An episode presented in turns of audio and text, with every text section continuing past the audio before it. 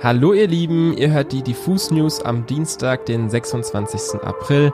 Mein Name ist Micha, ich habe hier die liebe Pia bei mir. Hallo Pia. Hello. Und wir sprechen heute mal wieder über einige spannende Themen. Es geht um eine besondere Aktion zum Release des neuen Rammstein-Albums am Freitag und Elon Musks kontroversen Kauf der Plattform Twitter. Außerdem stellen wir euch Newcomerin Vero und neue Acts beim serbischen Exit Festival vor.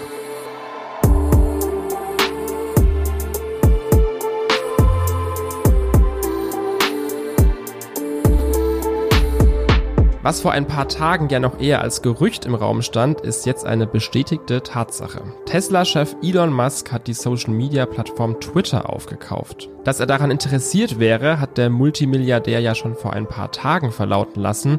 Da gab es dann aber erstmal einen Korb von Twitter-Seite. Inzwischen hat man sich das Angebot aber wohl nochmal durch den Kopf gehen lassen und ist zu einem etwas anderen Ergebnis gekommen. Demnach sieht jetzt ganz danach aus, als würde Elon Musk den Social-Media-Giganten Twitter für satte 44 Milliarden Dollar kaufen. Dass Musk so an Twitter interessiert ist, kommt nicht von ungefähr. Schließlich ist der Tech-Visionär sehr aktiv auf der Plattform, hat dort auch 83 Millionen FollowerInnen und lässt neben regelmäßigen Meme-Posts auch seine persönliche Meinung klar und deutlich verlauten. Genau das macht aber auch einigen KritikerInnen schon jetzt Sorgen. Der Hashtag RIP Twitter geht um ironischerweise auf Twitter. Man befürchtet, dass Elon Musks eigene Ansichten stark in die neue Firmenpolitik von Twitter einfließen könnten und zum Beispiel das berüchtigte Twitter-Konto von Donald Trump reaktiviert werden könnte. Schließlich hat sich Elon Musk damals auch gegen dessen Sperrung ausgesprochen und auf die Meinungsfreiheit berufen. Im Zuge dieses Twitter-Kaufs äußerte sich Elon Musk wie folgt. Die freie Meinungsäußerung ist das Fundament einer funktionierenden Demokratie. Und Twitter ist der digitale Ort, an dem Themen debattiert werden, die von grundlegender Bedeutung für die Zukunft der Menschheit sind. Um die Plattform zu optimieren, möchte Musk zum Beispiel die Algorithmen öffentlich zugänglich machen, neue Funktionen einführen und gegen Spam-Bots vorgehen. Klingt ja erstmal gut soweit. Wir sind auf jeden Fall gespannt, wie sich Twitter jetzt unter Elon Musks Herrschaft verändern wird und ob seine 44 Milliarden sich als gutes Investment oder eher Griff ins Klo erweisen. Es gibt mal wieder ein kleines Update zum Festivalsommer. Diesmal geht es um das Exit Festival. Aber bevor ich die Neuigkeiten verkünde, hier vielleicht nochmal ein kleiner Exkurs. Das Exit Festival wurde im Jahr 2000 im Universitätspark in Novi Sad als Studentenbewegung gegründet, die sich für Demokratie und Freiheit in Serbien und dem Balkan einsetzt. Kern des Festivals war von Anfang an die Idee, mit Musik sozialen Wandel zu erreichen. Diese Verantwortung ist immer noch der Schlüsselaspekt des Festivals mit dem Hauptaugenmerk auf Umwelt- und humanitäre Aktivitäten, die Entwicklung der Kreativwirtschaft sowie regionale Zusammenarbeit. Mit jährlich mehr als 200.000 BesucherInnen aus aller Welt ist das Exit bereits zweifacher Gewinner des Best European Major Festival Awards und verwandelt Novi Sad jährlich zur musikalischen Pilgerstätte. In diesem Jahr findet das Festival vom 7. bis 10. Juli statt und es wird auch das ikonische niederländische Drum and Bass Trio Noisia das Festival mit ihrer Anwesenheit beglücken. Sie sind gemeinsam mit Acts wie Harriet Jackson, LSB und Slink Teil des X-Base-Programms des Festivals. Weitere Headliner sind aber zum Beispiel auch Calvin Harris, Iggy Azalea und James Arthur. Doch das war's noch nicht mit den Neuigkeiten. Ein Highlight des Festivals wird in diesem Jahr auch eine besondere NFT-Kollektion sein.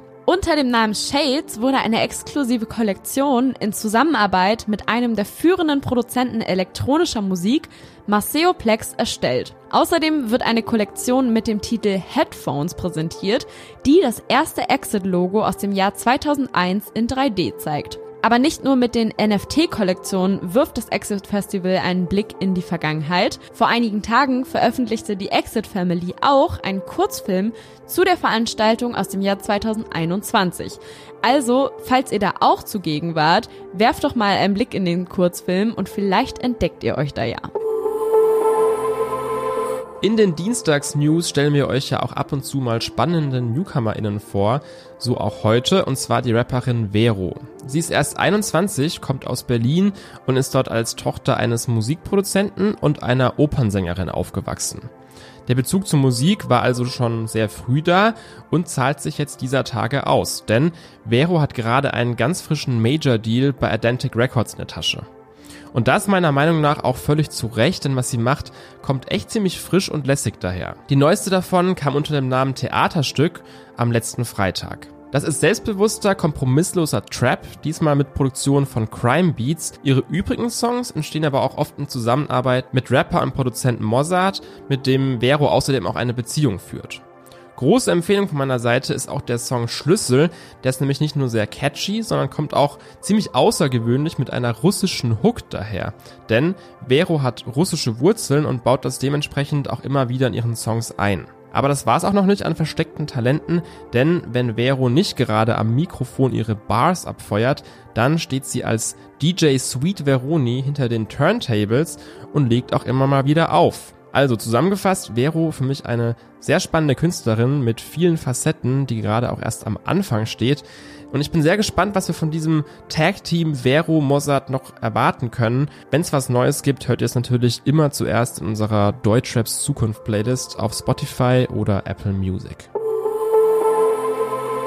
Rammstein-Fans in Berlin sollten am 29. April länger aufbleiben, denn das Kulturkaufhaus Dussmann in Berlin Mitte lädt ab Mitternacht am Freitag zum exklusiven Verkauf der neuen Rammstein-Platte ein. Pünktlich um 0 Uhr in der Nacht von Donnerstag auf Freitag wird die Lobby des Medienkaufhauses für alle Rammstein-Fans geöffnet, die sich ein persönliches Albumexemplar von Zeit, so heißt nämlich das Album, sichern möchten. Mit elf Songs erscheint Zeit als Standard-CD, als Special Edition CD und als Vinyl. Zusätzlich erhalten die ersten 500 KäuferInnen vor Ort ein kostenloses DIN A1 Poster zum Album. Klingt doch eigentlich mal wieder nach einer gelungenen Rammstein-Aktion. Erst kürzlich hatten sie nämlich passend zur Veröffentlichung der zweiten Single Zickzack einen Rammstein-Kiosk eröffnet, der am Alexanderplatz in Berlin besucht werden konnte. Wem die ganze Aktion am Dussmann aber zu spät ist, der kann bereits am Donnerstag noch an einer anderen Rammstein-Aktion teilnehmen. Ein Tag vor der offiziellen Albumveröffentlichung haben Fans weltweit exklusiv nämlich die Möglichkeit, die elf neuen Songs im Kino zu erleben. Nur ein Abend und nur in ausgewählten Kinos. Welche Kinos dabei sind, das erfahrt ihr über den Link in unseren Show Notes. Das war's an der Stelle mit den Diffus News am Dienstag. Wir hören uns am Freitag wieder mit ganz viel guter neuer Musik.